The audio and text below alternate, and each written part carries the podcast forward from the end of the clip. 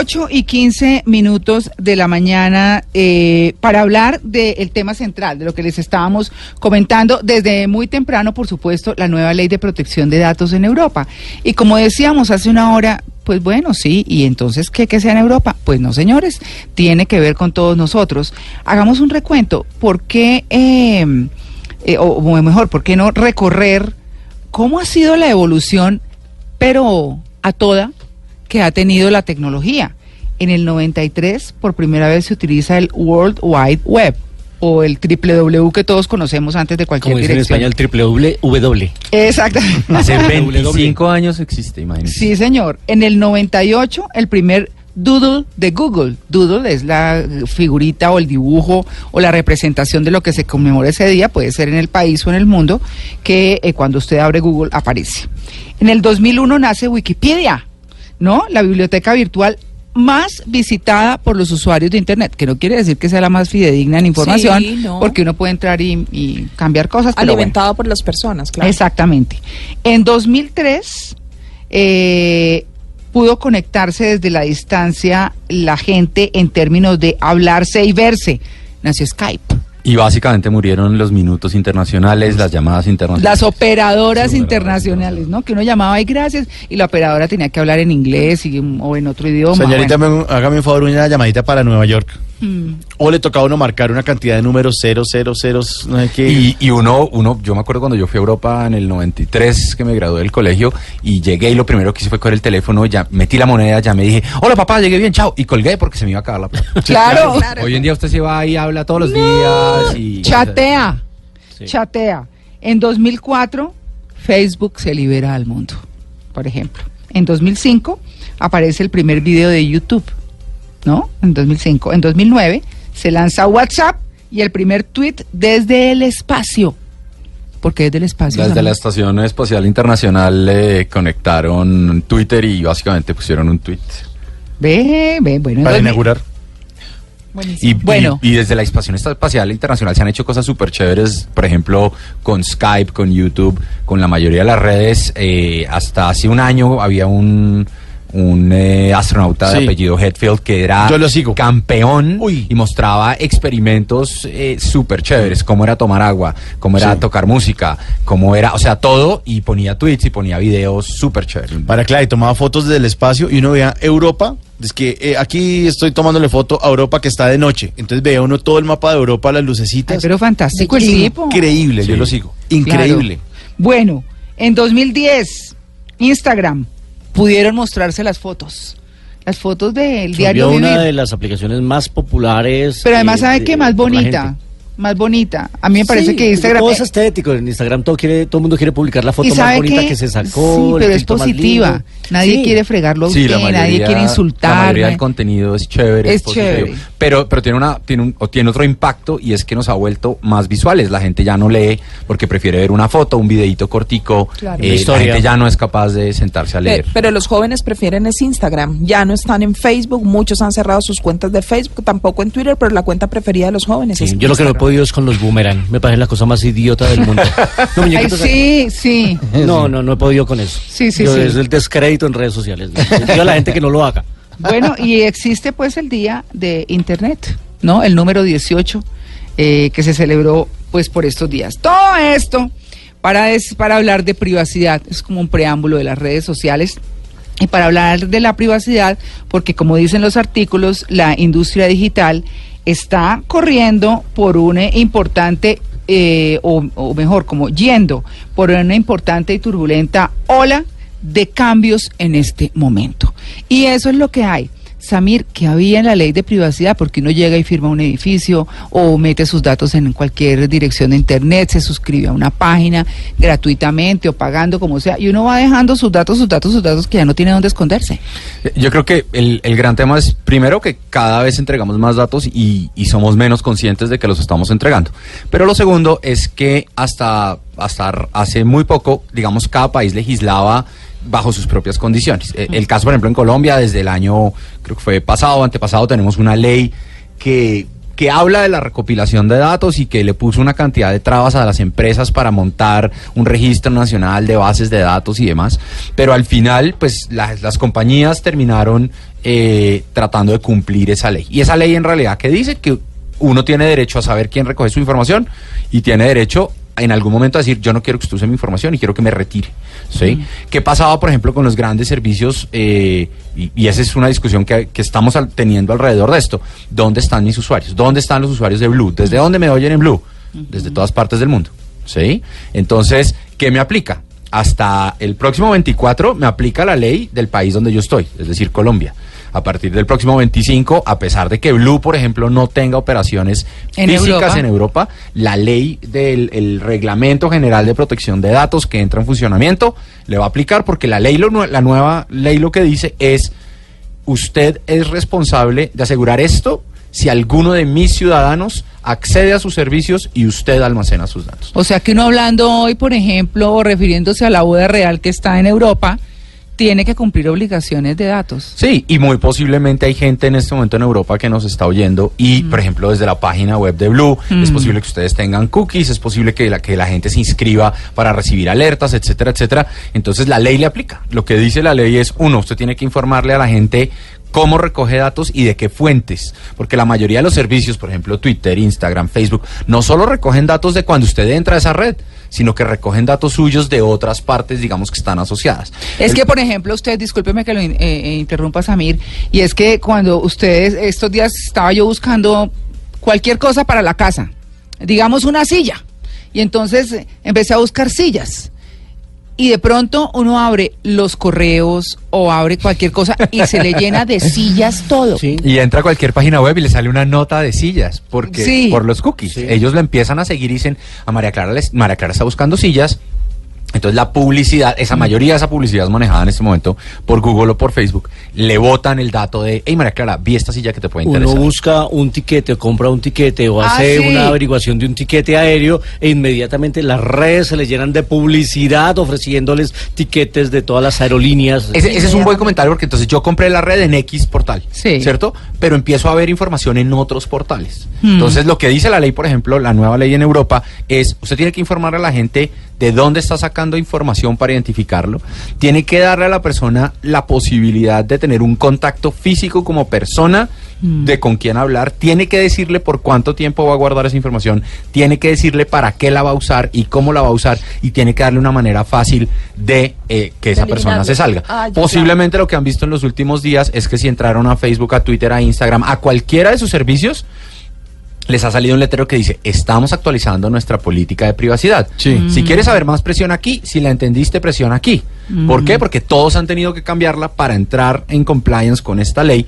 Que al final lo que sí. está diciendo es, oiga, devolvámosle un poquito el poder a la gente. Devolvámosle a la gente la posibilidad de que la gente diga, sí quiero que usted tenga mis datos o no quiero que usted tenga mis Es que ¿Se es muy harto. Yo- de alguna manera yo eso? sí, yo muchas veces compro alguna vaina y le piden el teléfono en la caja. Sí. Entonces sucede una- su teléfono, uno da el teléfono y a los tres días están tirándole mensajitos de texto, promociones en no sé dónde, mañana hay vaina, eh, aprovecha los A mí descuentos. hay uno, a mí uno que me loco. preocupa mucho más y me ha preocupado toda la vida porque en mi otro trabajo me di cuenta de, de cómo funcionan los sistemas y es las porterías de los edificios. Sí, uy, Si a mí usted mira también. las porterías de los edificios, Sí. le piden a usted la cédula. Ya ni siquiera le piden el número de cédula, sino la cédula y con el código de barra de la cédula escanean. Mm. Entonces, ¿qué tienen suyo? Su nombre, su apellido, su fecha de nacimiento, la fecha de expedición de su cédula, su foto y su huella. ¿Qué es lo Eso que es le piden? Claro, que es, pero además esto es para, para darle acceso a un edificio y en algún momento que hicimos una auditoría para una compañía nos dimos cuenta que el sistema que ellos usaban, toda esa información que guardaban no estaba en una base de datos protegida, sino que quedaba dentro del computador y cualquier persona que supiera podía robarse ese archivo e ir a hacer locuras con ese archivo. Sobre todo porque las bases de datos son costosísimas. O sea, hay gente que trabaja generando grandes bases de datos y eso se venden a las grandes empresas para poder es, hacer es solo, es solo mirar de dónde viene la plata de Facebook. La Claro. plata de Facebook viene de, yo tengo la información de dos mil millones de personas que nadie más tiene, ¿cuánto me quiere pagar para Pues llegar? acaba de pasar que el lío de los datos eh, Claro. de campus. Bueno, y entonces en ese orden de ideas, ¿en qué cambia lo que había, Samir, con lo que hay hoy? Eh, un, un preámbulo, digamos. Depende, depende Sí. de uno quién es. Si uno es una empresa, eh, tiene uno que actualizar sus políticas de privacidad y de recolección de datos siempre que recoja datos de la gente. Cualquier tipo de dato, así sea solo un cookie que diga este computador entró a esta página. Y si uno es una persona, lo que van a ver es que todos sus servicios van a actualizar sus, eh, sus eh, políticas de privacidad, que valdría la pena que una vez en la vida eh, lo lean. Porque al final del día la mentira más grande del siglo XXI es he leído y acepto los términos y Ah, Ah, no, claro. sí, es, no, estoy totalmente de acuerdo. No, sobre, es que- sobre todo los colombianos que fingimos leer un contrato antes de firmarlo. ¿no? A uno le pasa un contrato ahí de, de un apartamento, lo que sea, un arriendo, y uno, vamos a artículo primero, contratante, pues, El arrendatario. De ahora en adelante se llamará el arrendatario. y que si usted no paga esto, pues quedan empeñados sus hijos acá, que tienen que trabajar como esclavos para mí, y uno saca el y firma. Firma. Sin, pero, sin leer. pero creo que lo más importante es uno como usuario entender que uno tiene la opción hoy de ir y decirle a cualquier servicio, al que le mandó el SMS, al que le manda los correos, a Twitter, al que sea, oiga, ¿sabe qué? Yo no quiero que usted tenga mis datos. Al punto que, por ejemplo, la gente de Facebook anunció hace un par de semanas que eh, posiblemente ahorita durante el verano van a lanzar una opción para que ustedes puedan borrar el historial de los sitios que ustedes visitan Claro. dentro de la red social, cosa que hoy no existe. Todo lo que usted hace, ellos lo van guardando. Claro. Y no hay una manera de que usted diga quiero borrarlo, a menos que usted diga voy a cerrar mi cuenta y me voy a ir. Momento en el cual además no lo borran. Sencillamente usted ya no sigue aportando datos nuevos. Yo tengo otra duda, Samir, y es que muchas veces a usted le pide la geolocalización, el lugar en el que está, y usted dice permitir sin saberlo. Es decir, se puede a través de las redes sociales por donde usted va pasando que sepan en qué lugar está. Pero le complemento la, pregunta de María sí. Lourdes porque me parece súper importante. ¿En qué sentido además? En que muchas veces usted tiene aplicaciones eh, y la aplicación le dice eh, permitir que se diga que usted está ubicado solo si está usando la aplicación, por ejemplo, o permanentemente. ¿Eso es- realmente es solo en ese momento? Eh, depende. Y la verdad depende de qué sistema operativo usa. Ah, Sí. Pero es que eso uno no sabe. Claro, pero al final del día la pregunta en realidad, la respuesta es depende. ¿Necesita Waze saber tu ubicación para poder dar el servicio? Claro. Sí. Claro. ¿Necesita Uber saber tu ubicación para darte el servicio? Sí. Tapsi. ¿Necesita Tapsi? ¿Necesita la nueva linterna que bajaste para tu teléfono saber tu ubicación? No. No. no, pero eso no. en Twitter también Y- te piden, en Twitter no, en Instagram te piden también. Claro, pero. Instagram lo hace porque, porque mucha gente taguea el sitio donde, toma, donde tomó la foto. Claro. ¿Cierto? Está en la playa, claro, entonces le pone el nombre de la playa. Y por Estoy ejemplo, aquí. Snapchat para los más para los más jóvenes. Snapchat tiene una funcionalidad súper chévere en que uno puede ver todas las fotos que se han tomado en un sitio. Entonces, por ejemplo, piensen en un concierto o en un evento. Uno puede entrar al mapa y mirar todo lo que se ha tomado en ese sitio y hacerse una idea no de la historia que alguien quiso contar, sino de la historia que entre todos contamos Claro. de ese sitio. Pero lo más importante es le voy a entregar X información a esta aplicación a cambio de qué y qué hace sentido que yo le entregue a esa aplicación o no. El ejemplo perfecto es la linterna. En, en Android hay 1.500 millones de aplicaciones de linternas, que la verde, que la azul, que la que pa- paradea, que no sé qué, y todas piden la Ubicación. la. Ubicación. ¿Para qué? Porque cogen esas bases de datos y luego las venden porque además son gratis. Entonces, si yo no le pago a un desarrollador que hizo una aplicación X, ¿sí? ¿Cómo va a monetizar él su trabajo? Cogen mi información, se la vende a un tercero y por eso es que empiezan a aparecer, ap- empieza a aparecer uno en bases de datos en que le mandan cosas que uno dice, pero esto no tiene nada que ver con Claro, claro. Hace eh, poco me preocupó mucho en un centro comercial, quise acceder a la red Wi-Fi del centro comercial y, en- y entonces que es eh, supuestamente libre, pero para acceder a ella me pedían primero un correo electrónico. Yo dije, bueno, me quieren mandar publicidad, normal. Pero después me pedían el número de la cédula. Le dije, pero ¿para qué necesita mi número de la cédula este centro comercial? Obviamente opté por no acceder a la red No, Wi-Fi. chao. Pe- Pero, Pero- es un centro comercial muy reconocido. Y lo hacen los aeropuertos. A mí todavía me llega información de barajas. Sí.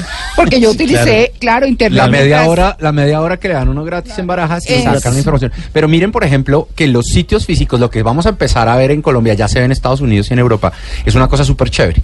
Usted, eh, digamos, una tienda tiene su información de quién es usted de manera digital. ¿Cierto? Entonces dice, Mauricio es un tipo que le gusta ta, ta, ta. Pero cuando Mauricio entra a la tienda, la tienda no sabe que Mauricio está ahí. Entonces, ¿qué están haciendo los centros comerciales, los aeropuertos y demás? Oiga, yo le voy a dar un servicio que es, le voy a dar acceso a Internet a cambio de que usted me deje, a, a cambio de que yo sepa que usted es usted. Entonces, cuando Mauricio pasa por enfrente de una tienda de música, dice, hey, pasó Mauricio. ¿Por qué? Porque sé físicamente que está Claro. y tengo la información de su mundo digital. Las uno, los dos, y le puedo ofrecer una experiencia mucho más enriquecida para lo que viene. Yo no sé si han ido a Disney desde hace unos, no sé, tres, cuatro años. Mm, no. Pero en Disney ahorita hay unas banditas y usted en realidad nunca saca plata. Usted cuando se chequea, pasa un crédito y le dan una bandita. Y la bandita hace tres cosas súper chéveres. La primera es que usted paga con la ¿Una bandita. pulsera? Una, Sí. una pulsera. La primera usted paga con Pero la ¿por qué? con la Tiene- pulsera. tiene- pero porque usted da una plata. Tú cargas, Ah, sí, tú, tú, ok. digamos, o puedes prepagar o, de- o la dejas amarrada a tu crédito. La puede pagar con tarjeta o la puede pagar en efectivo. etcétera. Pero entonces por donde pasas pa- puedes pagar todo lo que quieres con la tarjeta, entonces la gente consume más porque no saca Claro. plata. Pero la segunda y la más interesante es que ellos pueden saber usted en dónde se subió, cuánto duró, eh, qué comió, en dónde estuvo. Si repitió atracción. Y crean un Le gustó. perfil gigantesco de los usuarios, Ah. que es el negocio real. Claro. Sí, que la pregunta es lo que hace Netflix a la hora que uno ve una película y entonces empiezan a Mm. Le hace aparecer sugerencias. Sí, Porque sí, sí, tal viste vez esta película, película, porque viste te podría interesar. y usted va y se ve la película que Netflix le dijo y en el 98% de los casos dice, sí me gustó. Sí me gustó. Claro, y en, y en YouTube te sale, este video es para ti. Entonces uno, ay, es un video nuevo, uno va y lo ve. Entonces El tema es, estamos siendo conscientes de que para poder hacer esas recomendaciones de lo que sea, le entregamos una cantidad de información, no necesariamente. Y la nueva ley eh, general de protección de datos, por lo menos de Europa, lo que dice es, uno, cuéntele a la gente qué es lo que va a hacer, cómo lo va a hacer, por qué lo va a hacer, por cuánto tiempo lo va a tener y déle a la gente una opción para que se pueda salir. Y aplica no solo a aquellos que estén en Europa, sino a aquellos que de cualquier manera le presten un servicio a un ciudadano europeo, es decir, a todas las personas y compañías del mundo. Bueno, pues el tema está Buenísimo. campeón, ¿no? Campeón. Vamos a seguir hablando de esto, de la privacidad en Internet, con todas las redes. Y bueno, esta nueva ley de la privacidad que rige para Europa, pero que nos cobija a todos. Ya regresamos, estamos en Blue Jeans de Blue Radio.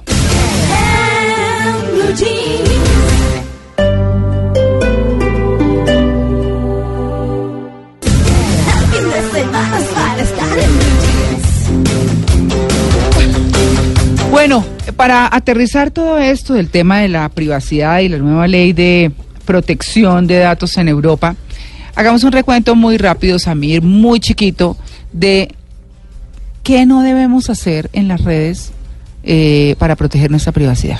Yo creo que lo primero que no debemos hacer es compartir cosas con gente que no conocemos quiénes son. Eso, eso- eso es lo primero. Eh, Y lo hablábamos ahorita afuera. Mm. Eh, una cosa es yo decirle a mis amigos, y asegurarme que son solo mis amigos, contarles que me voy de viaje. Mm. Y otra muy diferente es poner en la, en la ventana de mi casa un letrero que dice voy a estar de viaje hasta tal fecha. Mm. Sí, y eso es un poco lo que gente, la gente hace, eh, bien sea en Twitter poniéndolo de manera pública o bien sea en Facebook diciendo compártalo con todo el planeta. Va a estar de viaje y las llaves están debajo de la matera, por si acaso. Debajo de la matera. Por si Creo usted- que ese es el primero. Eh, y mucha gente habla de esto. Tratar de no poner cosas que lo hagan uno identificable, identificable de dónde vivo, identificable de, de- de dónde estudian mis hijos, identificable de ese tipo. Eh, al final del día uno tiene que saber segmentar qué comparto con quién. Ese yo creo que es el principal mensaje que uno quiere. Pero hay cosas que efectivamente entregan más información de uno que la que uno quisiera. El pasabordo que decía María Lourdes, en el pasabordo hay una cantidad de información importante. Es como poner el número, es como tomar una foto de la tarjeta de crédito y ponerlo ahí. Uy. No hace, no hace ningún sentido. El certificado electoral. ¿Por qué? En realidad porque en el certificado electoral dice su nombre, su apellido, su número de cédula. Y nada más. ¿Cierto? Pero entonces mucha gente que está haciendo tapa la cédula y pone el resto del certificado. Em, fotos, si usted está viajando, a, mí me encanta, mejor dicho, ayer hablábamos con alguien que decía, oiga, ¿dónde es que estuvieron? Y yo le decía, mire mi Facebook porque ahí está todo. Pero yo lo tengo seteado para que solo mis amigos lo vean. La pregunta es, ¿yo sé que las cuentas que tengo de mis amigos son de mis amigos? Es que es O otro. yo le di, o yo le di aceptar a alguien que decía María Clara, y yo, ay, si es María Clara, y le doy ok. Mm. Sé que si es María Clara o no sé si es María Clara. Y el setting, digamos, eh, oficial, el, el que viene de estándar en Facebook, por ejemplo, es compártalo con mis amigos y sus amigos. Mm. Pero yo no sé quiénes son los amigos de María Clara. Entonces, ¿por qué compartiría yo algo con Personas una gente que que, no la conozco? Sí, ¿no? Claro. Y eh, cuentas de famosos. Ay, me está siguiendo este famoso. Le doy, sí, quiere ser mi amigo. Sí, imagínese. que no. A mí me llegó alguna vez una invitación en Facebook de María Lucía Fernández. Y María Lucía Fernández no tiene Facebook. Ella misma me dice, yo no tengo Facebook, y a mí no, yo no estoy ahí. Digo, Pero mira, te Ya, tocó- ella ya hizo George la denuncia Clooney y todo de los llegó. perfiles Sí. falsos. Ahí, ahí hay un muy buen comentario y es, ok, cuando yo, cuando, cuando me llega una invitación de un, de un perfil que yo sé que no, que no es el de esa persona, ¿qué hace la gente? No, ignorar. No, no lo ignore, Denúncielo. reporte, denúncielo. Lo mismo, dale. No, sí, lo mismo que... No, lo mismo que cuando me llega información que no es cierta. Sí, cuando yo veo un post sí. que sé que es de mentira No o que está o que está vulnerando eh, los derechos de alguien más. No es solo no lo comparta, pero ese es el primer paso. No comparta cosas que no que usted no tiene seguridad de que sí son. Pero lo segundo es no lo deje ahí. Repórtelo. denúncielo, repórtelo, porque Ah, entre más Claro. gente lo reporte, pues eh, Facebook o Twitter o el que sea puede tomar medidas. Y la verdad es que a veces creemos que la red lo va a hacer solo y no, la red necesita que alguien levante la mano y le diga, oiga, aquí está pasando algo raro. Yo, yo le quiero preguntar, ¿por qué cuando usted reporta en algunas ocasiones hacen caso de los reportes y en otras ocasiones no? Por ejemplo, cuando son eh, agresiones en redes sociales o cuando son amenazas. Yo, mi entendido es que en la mayoría de los casos en los que haya agresiones o amenazas y se puedan comprobar, las redes hoy están tomando medidas. ¿Qué es lo que pasa? Que si ustedes miran, pues Facebook tiene dos mil millones de usuarios. Sí, claro. ¿sí? La cantidad de tweets que se mandan en un día es abrumadora. Entonces, hay cosas que automáticamente se pueden controlar, pero hay cosas que no. ¿Sí? Y que, y que tienen que llegar a manos de un equipo de personas que eventualmente tendrán que tomar una decisión y no necesariamente la pueden tomar hoy, sino que les tomará algo de tiempo. Es que hablando de esto, un amigo mío está colocando justamente en su Instagram el pasabordo que se va de viaje con su código de barra. Mauricio, de por favor, no lo hagas. Borra ya la foto. Llámelo, No, lo está haciendo. Ya le voy a decir, oiga, no haga eso. No, pero es que sí, es que la gente da mucha papaya. La gente da, Da mucha papaya. pero, pero para cerrar, yo quiero que se quede Samir un ratico más para que hablemos entonces de cómo manejar cada una de las redes en ciertas cosas, ¿cierto? Más puntualmente. Pero para cerrar ahorita, ¿qué específicamente no debemos hacer según esa reglamentación europea? Ok, si yo soy entonces una empresa, ¿qué Sí. no debo hacer? Sí. ¿O qué debo hacer? ¿Debo informarle a la gente? ¿Qué Sí. voy a recoger de la gente? Ajá. ¿Cierto? Yo no puedo quedarme con las mismas condiciones que tengo hoy. Yo no puedo no decirle a la gente, voy a recolectar y, y no contarle a la gente de dónde estoy recolectando, por cuánto tiempo estoy recolectando y qué voy a hacer con esa información. Y que, sobre todo, ¿qué no debo hacer? No debo volver un proceso súper complejo la posibilidad de que la persona diga, no quiero que tú tengas mis datos, quiero que me des de baja. Que no sé si les pasa, generalmente cuando uno le llegan esos correos de spam, uno siempre va al final y busca de suscribirse, pero cada vez es más difícil encontrar el botoncito de suscribirse o a veces no existe. No existe, mire, yo tengo una página, yo ahora la busco eh, y le cuento extra micrófono de un portal de noticias. Es de Medellín.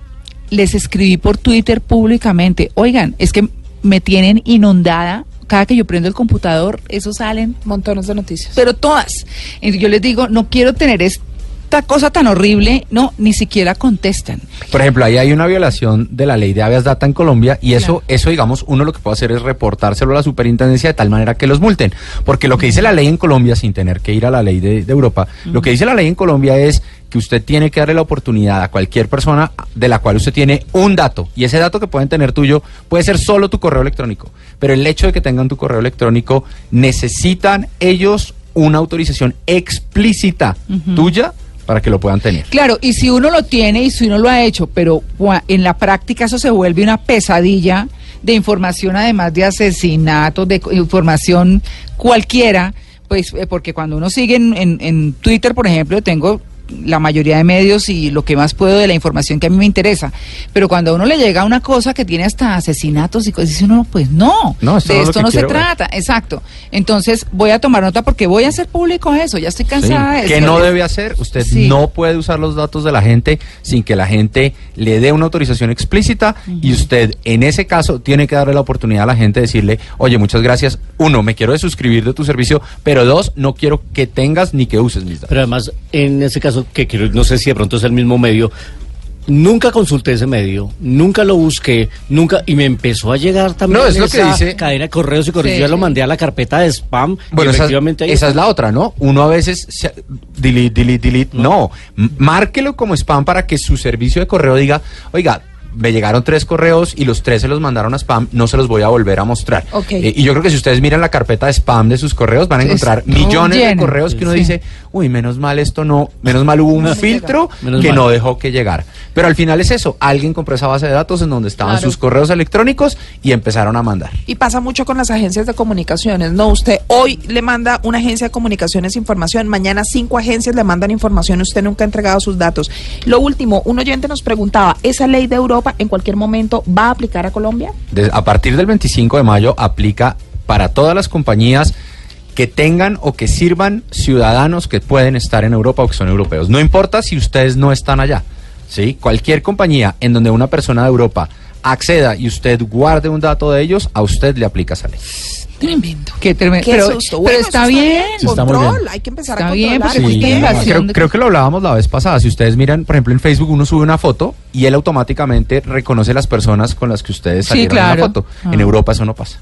En Ah, Europa ¿no? no. pasa porque la ley no permite que eso pase. Entonces Facebook, para, para tomar las medidas que el gobierno europeo le pedía a Facebook para que eso sirviera, era tan complejo, tan, complejo que Facebook dijo, voy a desactivar esa opción si usted está en Europa.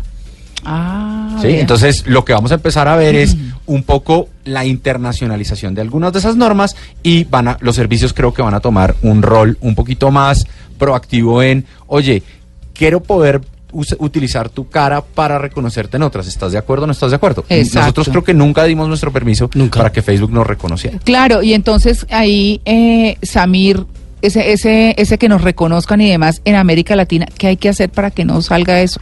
Eh, uno, eh, digamos, dentro de los dentro de las opciones de seguridad, de seguridad. Facebook, uno puede decir, oiga, si quiero, no acepto, qué aplicaciones, qué servicios. Al final del día, hay cosas que vienen por default y creo que alguna vez también lo hablamos. Me imagino que se leyeron los términos y condiciones de Facebook en donde dice, oiga, vamos a utilizar Sí. todo esto. Y todos dijimos que sí. Sí, sí, sí. Y fue como Acepto, cuando acepto. Gmail, fue como cuando Gmail apareció y todos teníamos arroba lo que fuera y teníamos dos megas de, de correo y un día llegó eh, Gmail y dijo, te voy a dar 4 gigas. O sea, era como 200 veces lo que teníamos en el otro lado. La única condición es, déjame leer tus correos. ¿Qué dijimos todos? Sí, salimos corriendo claro. y nos montamos porque el servicio era tan bueno que decidimos sacrificar parte de nuestra, eh, de nuestra privacidad a cambio de un mejor servicio. Bueno, ahí está, el tema es siempre muy interesante porque rodeados de tecnología vivimos, trabajamos con tecnología. Y además hay cosas de las que uno puede ser responsable y cosas de las que uno puede poner estas barreras. Hay otras que no. Hay otras como los datos financieros en los que simplemente con su número de cédula, por ejemplo, los fondos de pensiones tienen acceso a toda su información, dónde vive, dónde trabaja, cuánto gana, cuál es su deuda, cuánto le debe al fondo. Todo lo tienen ellos y se comparten sus datos entre ellos. Claro.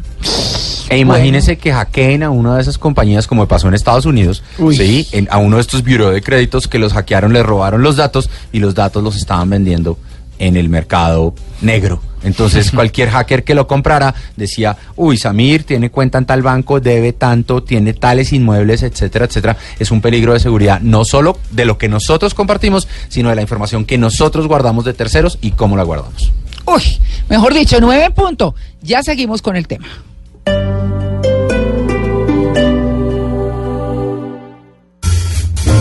La moda, la gastronomía, el